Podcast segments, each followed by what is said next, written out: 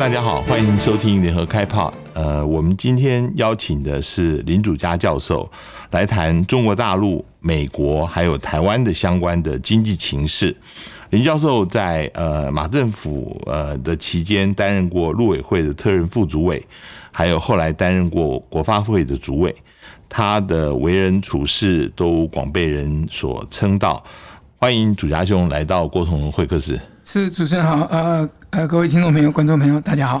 诶，我我想请教呃林教授，就是呃，您是在 UCLA 拿经济学博士，后来一直在经济学呃学系任教啊，后来却担任陆委会的这个特任副主委。那呃，现在也是担任过国民党的大陆事务部的主任。呃，能不能谈一谈你呃，为什么对中国大陆这方面的也是你的兴趣，也是你后来整个发展的置业？是是，呃，我我基本上我研究的领域有两块哈，一块是我呃博士论文写的是跟房地产开发有关啊，是住宅经济有关的，所以我在台湾我在学术上做很多住宅方面的研究，所以呃，张金娥老师就是我的很好的朋友嘛，哈，那是一部分。那另外一部分是我一九八八年回到台湾以后，一九九零年，呃，高希军教授来找我，他说有一个呃经济部有一个计划，就是台商到大陆去投资的一个研究计划。很早，一九九零年，一九九零年啊，那时候台商才刚去嘛，所以要了解台商在大陆的状况。那高教授来找我，那我想说，哎，有这个机会可以到大陆去去看一看嘛，好，我想我就后来就跟着他过去，然后我们就拜访了很多台商。那我就发现，台商在大陆投资，其实这里面，呃，有很多经济的诱因在里面，然后对大陆的经济有很大的影响，同样对台湾的经济也产生很大影响。嗯嗯嗯。所以后来我的研究领域就是主要就是这两个范围，一个是台湾的不动产，一个就是两岸经贸的部分。嗯。那两岸经贸部分，我就跟着呃高教授，后来我们去了到了很多地方，那我也写了很多书啊，还有学术论文做了很多。那当然就了解台商在那里，也同时了解大陆经济发展状况，还有对台湾经济的影响。好，那呃，不管说你喜不喜欢大陆啦，那台商对大陆投资对台湾的影响这一块是很难被避免的。所以后来我除了学术论文以外，我也写了在报上写了很多文章，嗯，那表呃发表一些我的看法，嗯，所以后来呃马英九总统才会在二零一二年找我进去陆委会。那主要就是负责两岸协商的部分等等，所以后来我就还有一直引爆呃台商在大陆投资的这些研究，一直到现在。对，呃，我觉得这样子的话非常适切，能够呃跟呃林教授先来谈大陆经济的问题啊。大陆经济现在第三季的成长率非常的低，还不到百分之五啊，对，四点九。这这让大家非常的讶异，是不是代表说？整个大陆现在经济是堪忧的，尤其是最近有两个事情，呃，更让这大家台商企业非常的议论纷纷。一个就是一下子就拉闸限电啊，这个在很多呃以生产为主的台商企业很大的影响。另外还有一个就是恒大地产，您说您是研究房地产经济的，所以这个呃一定特别有感触。呃，现在全世界的媒体都在报道，担心恒大地产会是一个呃酿成一个金融危机，你怎么看呢？好，呃，首先先讲哈，大陆这个四点九 percent 当然是比较低了，因为它它第一季是十八十八个 percent，第二季九点几，然后第三季突然降到四点几，所以大家就觉得哇这个。呃，有点严重。不过，如果你看全年平均，大概还有六七个 percent，所以其实还好。嗯。但最主要就是您刚刚讲的哈，两个问题，一个是限电的问题哈。那这个问题很严重。我觉得大陆，呃，当然他们有人讲是因为他想要减碳啊、减排之类，但是我觉得真的是因为它的呃煤矿的供给产生了一些问题，嗯能源不够啊，比方说核能上来的速度不够，所以后来他也开放了。跟呃澳洲买煤矿，因为本来拒绝澳洲煤矿，因为政治原因，对对对，所以嗯，这个其实是一个蛮大的影响哈。呃，我我我想你应该记得有一个人所谓叫克强指数，嗯，李克强在讲说要衡量大陆经济发展确实的数字的时候，他看三个东西哈。第一个看贸易数量，那这个大陆还成长还蛮好的。第二个就是货运，火车的货运量。第三个非常重要就是用电，那现在限电，而且很严重的在限电的时候，表示它的供电是不够的，嗯。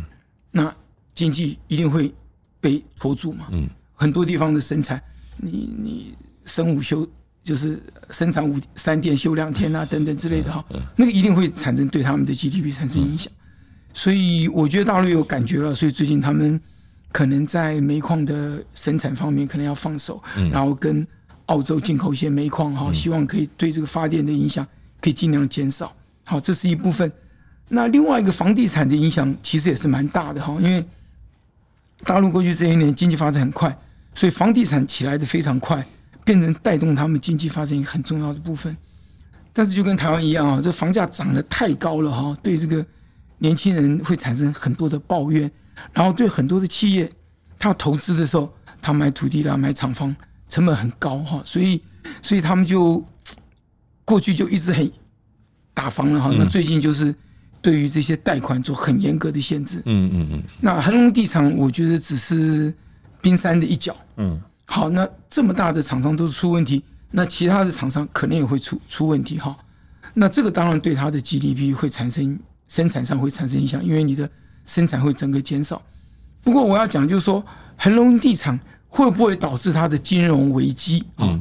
呃，我觉得可能还不至于这么严重，因为最主要是大陆的金融体系不是那么发达，所以他们金融体系在玩的这个杠杆哦，不会像美国那样子那么高，就因为美国的贷款大概五趴十趴就够了，所以它这个，然后再加上这个什么 mortgage-backed security 啊那些东西，所以呃，二零零九年的全球金融海啸，我记得那个时候 Lehman Brothers 跟那个 Solomon Brothers，他们最高的时候是一块钱可以玩到六十块钱，嗯嗯嗯，就透过这个衍生性金融商品，把那个整个泡泡吹得非常大。但是大陆不太容易，大陆买房子大概都是百分之二十到三十的这个贷款，他们叫按揭了哈，就剩下来六七八十才是贷款。所以从这个比例去看的话，我觉得恒隆地产要把那个泡沫吹得那么大，然后再爆破产生金融危机，我觉得应该还不至于。嗯但是呢，因为这个样子，让其他的房地产商在生产的时候变得很紧张，嗯，好，会减少他们的投资生产。那么因为这样而让大陆的这个经济成长率变缓，我觉得这个是有可能的哈。所以对他们的 GDP 的成长率来讲，应该会产生某种程度的影响。我觉得这个是跑不掉。您您刚刚讲的应该是恒大地产吧？对，恒大地产，OK，好。呃，恒大恒大没有错。好，我我另外想想请教，就是说，呃，因为呃最近这几年，呃，比如说因为美中贸易战的关系，那有呃陆陆续续，呃，比如说我们也看到台商回流哈是，有很多人讲说外资开始撤出中国大陆啊，这个现象，呃。有没有变得比较严重？大家是不是还继续的，呃，把中国大陆认为是一个外资在那边可以真的发展的地方？那那比如说，我们最近又看到，除了深圳跟上海股市以外，又开了北京的呃交易所啊。那那北京又又是用来干嘛？是不是大陆现在也鼓励，比如说呃，希望自己的大企业也能够在自己的呃，不管是香港或者是在自己的股市来上市，用这个方式来吸取资金？他是怎么看？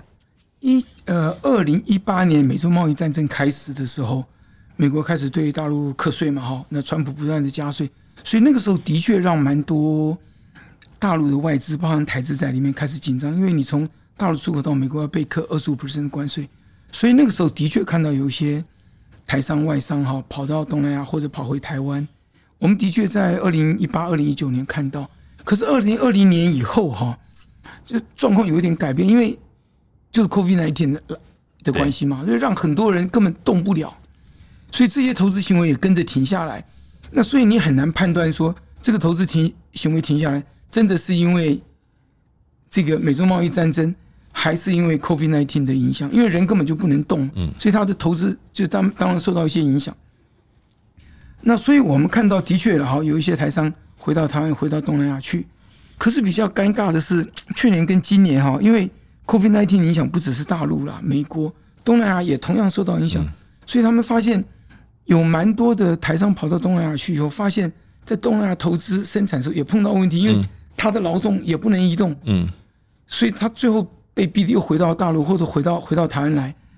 呃，所以我们看到就是说，虽然有这个所谓供应链重组、长链变短链，可是最终我们看到的结果是，两岸的贸易数字是增加而不是减少的。嗯嗯嗯嗯嗯好，所以从这个角度看来，就说，呃，供应链的改变还在发生，但是呢，它的幅度可能没有我们想象这么大。嗯而且我的最主要感觉是，因为两岸之间的这个供应链是一个非常完整的供应链，嗯，所以有一部分东西被取代，但是你不可能全部被取代，所以它有一些跑到东南亚去，那有些跑到美国，但是呢，这个只能当做两岸供应链的一部分的一个补充，我觉得很难取代两岸供应链这么完整哈，因为我们看到在 COVID-19 的时候，所有的飞机都停下来了嘛，那飞的最多的是两岸中间的货运，嗯嗯华航跟长荣在两岸之间货运非常茂盛，就是电子产品在两岸之间，然后用用飞机在飞。那这个就代表代表两岸之间供应链非常密切。在大陆生产原物料需要的时候，从台湾补充原物料过去，八个小时、十二个小时就可以到。那这种供应链的密切的关系，不太是东南亚国家或者你在美国设的供应链可以取代。嗯哦，所以呃，供应链重组，长链变短链，这个会发生啊。但是我的感觉，要取代到两岸之间的那种供应链，大概是有一点困难。嗯对，关于大陆经济，呃，我还想问一个比较中长程的问题啊，就是说，呃，现在习近平呃开始提出来要共同富裕，当然是针对目前分配不均的问题啊。那另外还有一个就是减少对外的脆弱性，也就是要技术自主的问题啊。当然是因为呃晶片啊等等，希望能够呃加强自主性。这两个目标，嗯，现在提出来，这个又对于整个中国大陆的经济会造成什么样？这个呃，会不会呃这样子做，反而更暴露出大陆经济其实有蛮多的脆弱的地方？比如说，呃，我们。都是在自由经济体系之下，你现在强迫要共同富裕，要把有钱人有部分的财产要拿出来，甚至呃，那这个事情会不会降低了他们想要创造利润的一个动机？同样的，你你自己要做呃技术，这已经不是像以前。大呃大跃进自己可以炼钢炼炼铁的时代了，现在非常的复杂一个情况，他做得来做不来。这个共同富裕哈，这个呃怎么讲？就是说呃理念上是对的啊，因为现在全世界都一样，所得分配恶化。嗯，那其实大陆的所得分配也是恶化的非常厉害，尤其是在财富分配上恶化的更厉害，因为房地产价格涨太多嘛，所以你只要在上海啦，在深圳有一两一两栋房子，你就就是很有钱的人了，对不对？哈，所以共同富裕希望可以让所得分配变好一点，财富分配变好一点，我觉得这个方向是对的。可是问题是他的做法，这个是有点问题的，因为他现在就是要强迫那些有钱的人或者有钱的企业去捐捐钱。那么请问要捐多少呢？嗯，对不对？你该捐多少呢？或者你要捐给谁才算呢？哈，所以这个是有一点麻烦。那我们觉得，其实，在先进国家，包含在台湾的哈，我们都有所谓的所得重分配。我举个例子哈，我们喜欢用的是这个所得最高的百分之二十的家庭跟最低的百分之二十家庭的这个所得的倍数嘛哈。我们现在倍数大概在六点零四零五左右。好，那这个倍数呢，在没有课税之前，在台湾大概是八倍多。嗯。那课税了以后，因为你高所得嘛，累进税，所以高所得人就交多一点税，低所得人就缴少一点的税。你所得再低的话，政府就补贴你。好，所以经过所得税的呃这种呃不同集聚的人课不同的税，这种以后我们课后所得税后的所得分配，我刚刚讲的就变成了六点零四倍，所以大概从八点三到八点四倍。降到了六点零四倍，那这个就表示你所得分配变得比较好。那所以我们说，你如果要共同富裕，简单讲就是你要让所得分配差距变小的时候，你应该是用所得税的税制来做才对，因为税制会很清楚的告诉你，如果你所得是三百万的话，那你要交多少税？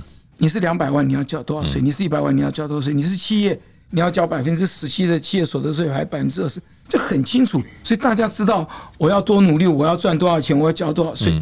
那企业在投资的时候才会比较知道说，哎，现在这个十七的所得税，我要不要多交一点？那如果税变成二十一了，我是不是要少投资一点？所以这个税制应该是公平的，然后让所有的内资跟外资都知道他该怎么投资，他赚多少钱，他要交多少税。你可以按照这个一个很公平透明的游戏规则去做。那这样子的话，在企业投资的时候会比较清楚他怎么办，也就是他的风险会比较小。但现在不是，现在这个共同富裕就是你赚太多钱，所以你要缴缴 缴钱。那请问我要缴多少呢？对不对？马云有一百亿，那我是该交十亿呢，还是我该交五十亿呢？他完全没有一个遵循的方向，所以在这种情况下，我的感觉啦，企业在投资上会非常的困扰，嗯，所以外资就会很紧张。那我如果赚了很多钱，那我要怎么样来缴这个？嗯，不乐之捐。我想台资也是一样，包含了入资本身也是这个样子，所以这个会让企业家的这种投资的意愿会降低很多。那个最这个对经济发展的长远来看。绝对不是一个好好事情，所以其实要讲共同富裕，我觉得是支持的哈。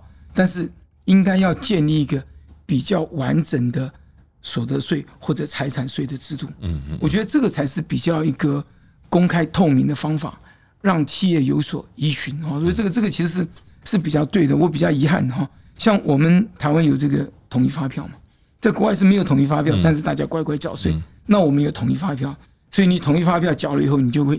缴你的营业税、交所得税，就可以算得很清楚。那我们的薪水是救援扣缴，嗯，所以你的每一块钱都看得很清楚嘛。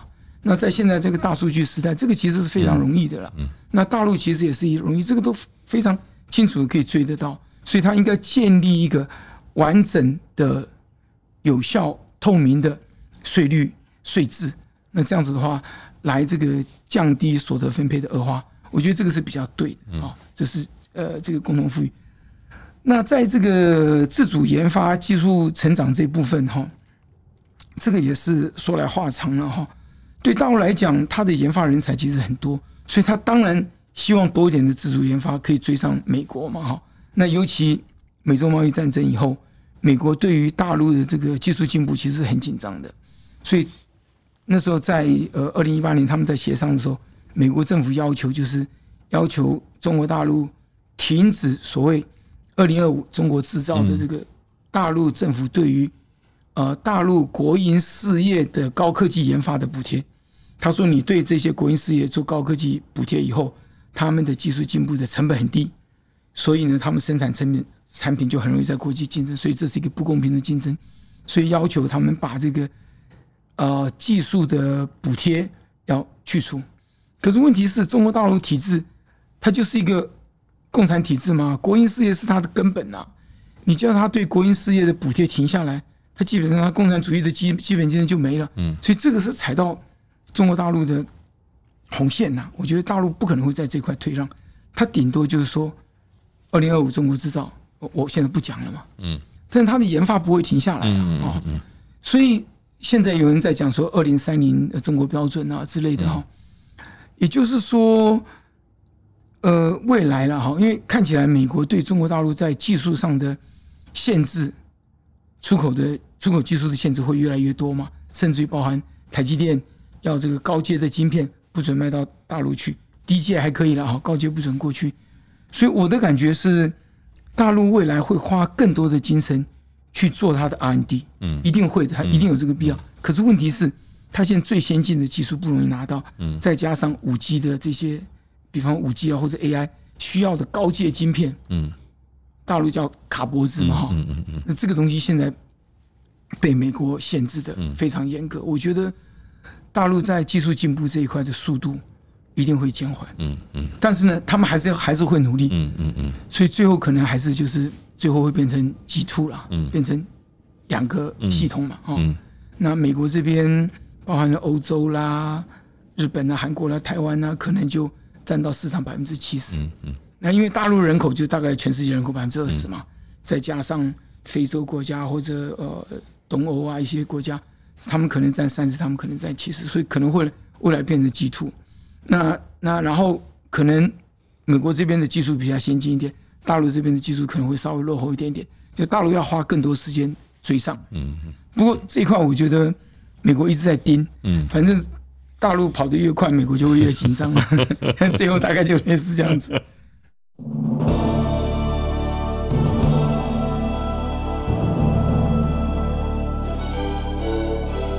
联合开帕邀请您看好展、读好书，请各位听众到本集郭崇会客室节目说明页面点击活动页面连接，只要在活动页里留下想对主持人说的话，就可以抽展览门票与好书。另外，现在订阅联合报数位版年方案，只要输入专属折扣码 P O D 一零零，就可以折扣。一零零元以上资讯都可以在我们的 Podcast 节目说明页面找到，请大家把握抽奖与订阅良机。我我我接下来想想问美国经济啊，美国经济呃，我先问第一个事情就是，现在虽然疫情好像结束了，或者是现在呃就是平息了，可是呃现在普遍的都发生。工作意愿很低落的情况，甚至是你现在呃失业率远远赶不上工作机会呃的提供啊，工作机会有一千万，失业率不呃失业的人人口只有八百万，这是为什么？就是说，是这一场疫情会根本的改变我们对于工作的想法吗？就是说，很多人呃经过这个疫情一年下来以后，尤其是在西方。他们会呃会重新考虑我要不要花这么多时间去工作吗？这这个原因在哪里？为什么现在大家发现工作的人嗯仍然是这么少，工作机会太多了？对，这是一个比较特殊的情况哈，在尤其在美国发生这种事情，美国失业率现在一直一直在往下降，然后很快速在往下降。但是呢，我们现在发现美国经济反弹的速度很快，嗯，所以它有很多的工作机会。可是问题就是。有很多的工作哈，一般人不太想去做。一个原因可能就是你讲的，大家觉得哎，work from home，嗯，好像比较好，有很多人想要找这种方面的工作。可是现在我们看到很多工作哈，比方说港口拥塞，他需要很多的工人嘛，然后他需要很多的卡车司机，但是两个原因啊，就是很多美国人不愿意去做。一个就是 work from home，你你去做这个卡车司机很辛苦，我不愿意。另外一个是工会的问题，嗯嗯，我知道美国的港口工会还有卡车司机工会非常严格，嗯，所以他们对于工作的时间啊，还有薪资的要求非常严格的，所以呃，导致这些工人想要增加他们的工作或者去那边就业变得比较困难。另外，在餐馆服务业这边也非常缺工，对对对，也也是同样的问题，就是大家想着这工作太。太辛苦了，我不要。我 work from home，所以从另外角度看，说不定美国要考虑再重新让墨西哥啦、外国的移民多一点进去，因为这些稍微 unskilled labor 啊，这美国的人可能他不愿意去做。啊，再加上前不久这些失业的时候，美国政府给他们的补贴很好嘛，对对不对？因为他们工作意愿会变得比较低。嗯，所以这个会造成美国蛮蛮蛮大的麻烦的。另外还有一个问题就是，呃，通货膨胀。对，虽然现在现在呃，那个 Powell 联准会的主席说没有这么为为可怕的情况，最多他们估计是呃百分之二到百分之三的通货膨胀率而已，而且到明年有可能这就下去了。但是很多人担心，像像 Summers 以前的哈佛大学校长就 Summers 就对这个事情非常的忧心。呃，你觉得？现在有没有一个通货膨胀，尤其恶性通货在在形成当中？尤其是昨天晚上，呃，这个拜登才刚刚重新呃，又让鲍威尔延长他的任期哈，这个也反映在这个这件事情的辩论上面。你怎么看这个？其实，其实我我我呃比较担心哈。呃，你如果看美国今年一月到现在，美国现在的平均通货膨胀率是四点二，那我们知道一二月是很低的。如果你把一二月拿掉，从四月开始算的话，它通货膨胀率已经超过五个 percent。嗯，那本来他们预估大概三月多四月的时候，预估今年的通货膨胀率是三个 percent，可现在已经到四点二了。我刚刚讲的哈，然后呃十月份的时候，它通货膨胀率已经到六点二。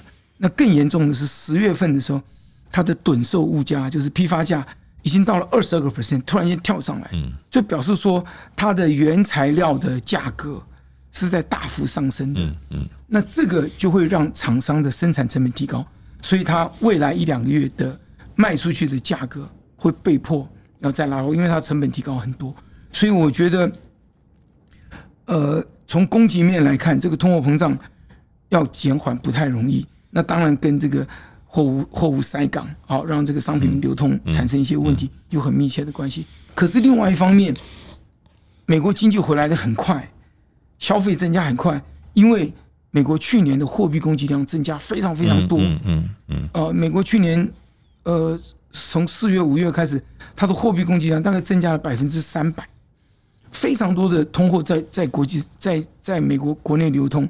好，然后再加上现在疫情结束了，大家开始消费，嗯，好，所以需求面是不断的在拉升的，然后供给面又跟不上来，因为塞港的这些问题又跟不上来，所以供给不够，需求又增加太多，所以这物价就一直起来。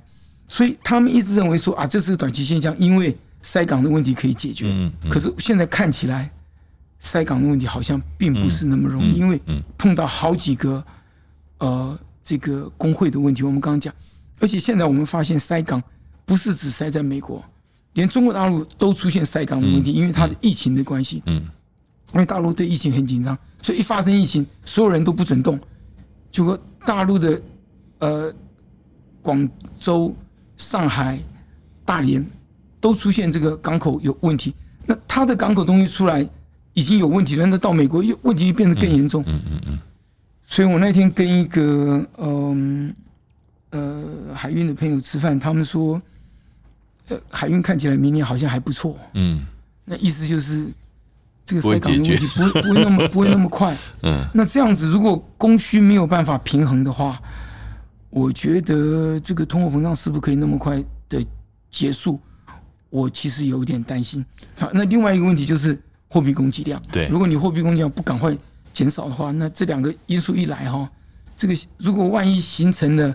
通货膨胀预期的话，那就会非常麻烦。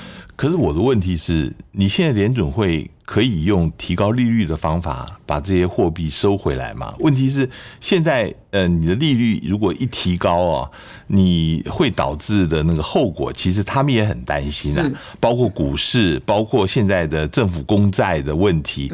那呃，你现在都是要靠这个这个不断大量的货币供给来支撑着啊，这个。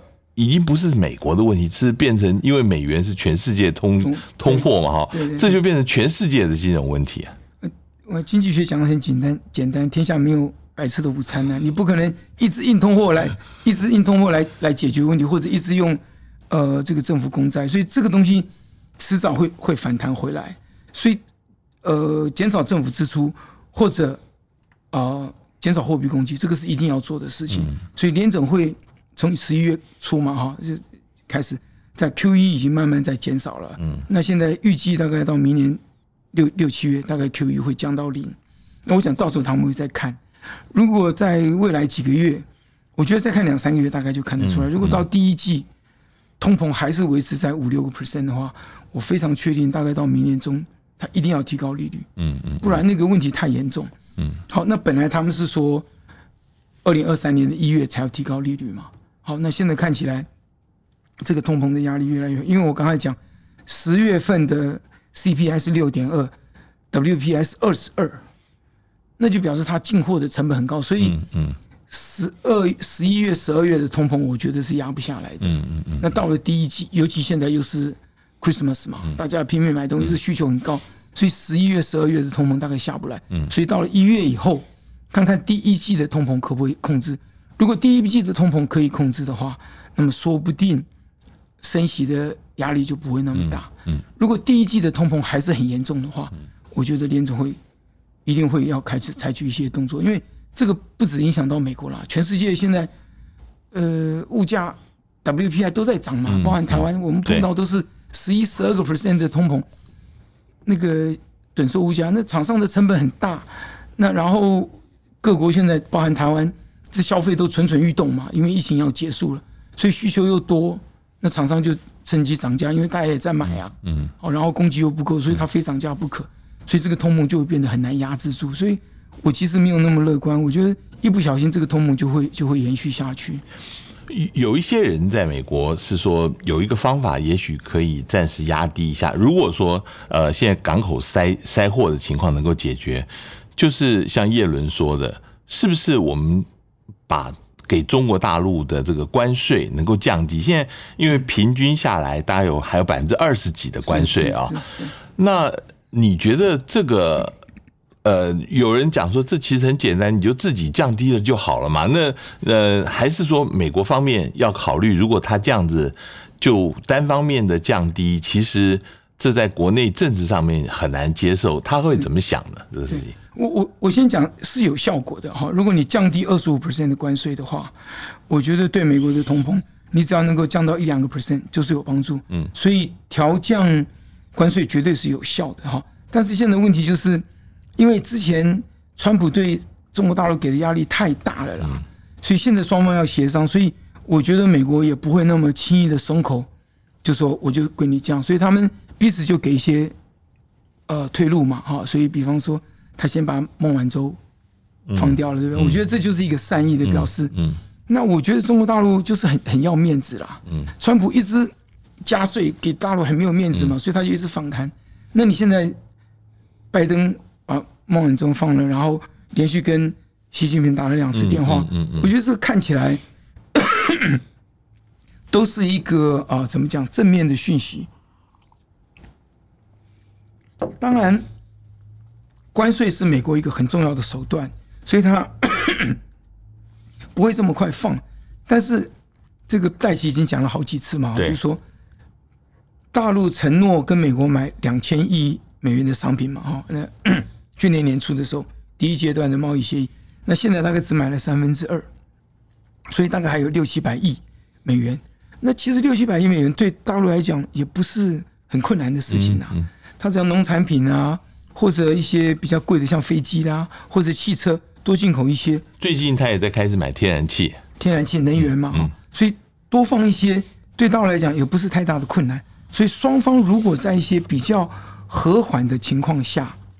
那么，他们私底下可以说，如果你可以多买天然气，买到或者这些商品大概买到两千亿左右，那我们就可以来进一步来讨论要不要调降关税。那未来该怎么做？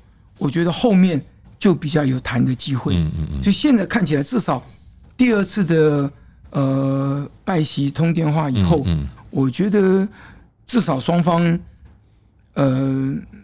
怎么讲？就是不再是恶言相向嘛，所以希望未来可以朝一个比较正面方面的去这样子。如果是照你刚刚讲，戴奇这样子说，就贸贸易谈判代表，尤其是戴奇在之前有个演讲讲说，嗯，未来这个美中经济不是要脱钩，而且要重新挂钩啊，这是不是表示说之前大家最担心的，呃，双边要？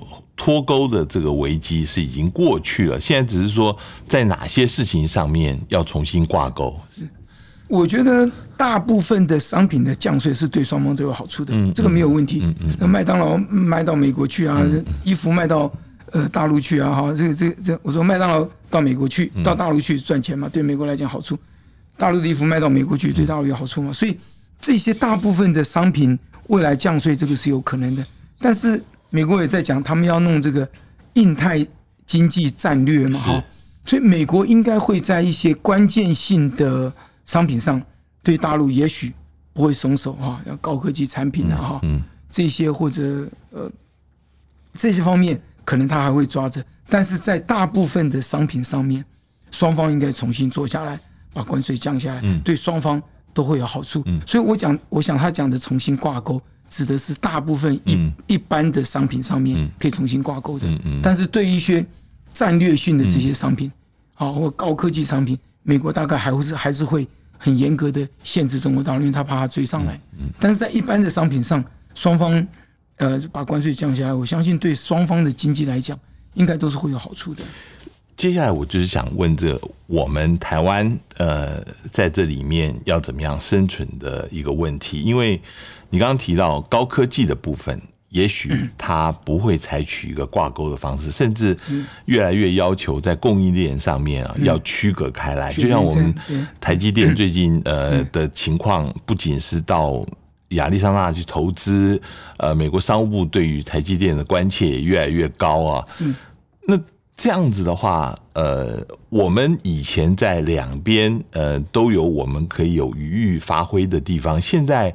是不是被逼着一定越来越得要靠美国这一边？有有有可能哈，我觉得要看看企业了哈。如果你是一个很小的企业，你没有办法做 portfolio 分散的话，你大概就会被迫选边站。我觉得对大点企业，像台积电啊，或者联发科啦，或者红海啊，他们他们其实比较好。我觉得像台积电本身，因为它的技术实在是太领先了，大家都要靠它。嗯嗯。所以它当然会到美国去投资，到日本去投资。但是他在台湾会投资更多，因为毕竟这边才是成本最低的地方。但是同样的，台积电也会到美到大陆去投资。他已经讲了，他的南南京厂是要要扩厂，因为毕竟大陆市场还是很大。那但是呢，他到大陆去生产的时候，他生产的会是比较稍微 low end 一点。嗯，我们讲晶片，嗯，可能不是呃五纳米或者七纳米或者四纳米这，他那边生产是二十几纳米。好，所以对台积电来讲，这个并不是困难啊。或者说未来，我刚刚讲可能会变成两套标准，嗯嗯，哦，美国一套，大陆一套。但对台积电来讲，它规模够大，它分成两套标准来做，它也没有问题。我觉得像联发科啦或者红海，他们大概都不是太大的问题。所以对台商来讲，你只要规模够大的话，你两边的布局是有可能的。但是问题就是，如果有些中小，你只能。跟着一边去走的时候，就会比较麻烦，所以我们到时候还是会有一些企业会被迫选边站，所以这个对台湾来讲不是好消息。嗯，那其实也不止台湾啦，我觉得现在是像日本啊、韩国，大概都会面对同，尤其韩国啦，韩国大概也会面对会面对同样的问题。对。接下来还是一个政治会影响到整个经济的，就是两岸政治啊，现在嗯没有办法避免，一定会影响到经济跟投资。呃，这几天大陆查处远东企业在大陆上五个地方的投资，虽然名义上都是环保啊、土地利用这边的违法违规，但是这个呃国台办就是说，他绝不容许支持台独的人在大陆赚钱啊，呃要。台商企业要跟台独分裂势力划清界限，这跟大陆之前公布的这个台独的黑名单，然后金主后面支持这些人，大陆呃对于这个强烈警告是有关系的。这样子的事情会对两岸会有什么样子的影响？呃，我我我首先要说，大陆任何这种比较大动作的做法，都一定是有政治目的的，这个是很清楚，就是。大陆一向都是政治导向，那经济啊什么都是在后面，所以这个后面一定是有一些政治问题在里面。那但是呢，我觉得从我们角度来看，我们绝对不乐见到这种事情的发生，因为在台湾大企业呃去捐款，这是稀松平常的事情。很多企业就是两边押宝，所以他绿的也捐，蓝的也捐。所以你看他捐款以后，然后你来判断他是蓝跟绿，我觉得这种做法。非常不聪明，因为大部分的厂商都会踩到这种。如果这是一个问题的话，大部分厂商都会这样。然后因为这样，你把它说成是绿的，那你会发现大部分厂商都是绿的。嗯嗯嗯，对吧？那你去处罚蓝，你发现大部分厂商都蓝，因为他们大部分厂商都会两边押宝。那最重要的是，因为两岸的经贸是非常密切的，所以台商在大陆投资很多。那这个最终对大陆也好，对台湾也好。那现在大陆采取这种。去强迫呃企业表态，最终的结果会让很多厂商说：“那我也不知道到底会发生什么事情。”嗯嗯。如果被迫离开中国大陆的话，最后大陆受到伤害，台湾也受到伤害。嗯嗯。所以从经贸的角度来看，我们绝对不乐意这种事情的发生。但是我很遗憾的哈，呃，中国大陆就经常会做这些事情。嗯嗯。我们只能讲说，他们对于台湾的政治的这种。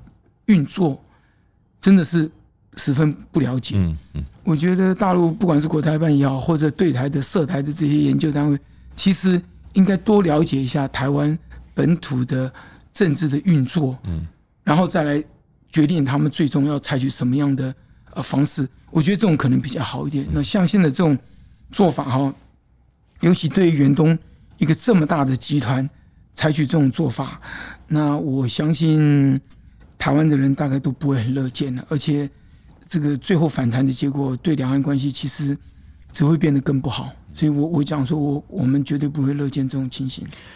今天非常谢谢呃林主嘉教授呃接受我们的访谈，呃谈了不仅是中国大陆，还有美国，还有台湾相关的情况。谢谢谢谢谢谢，也谢谢各位听众的收听，我们下次见。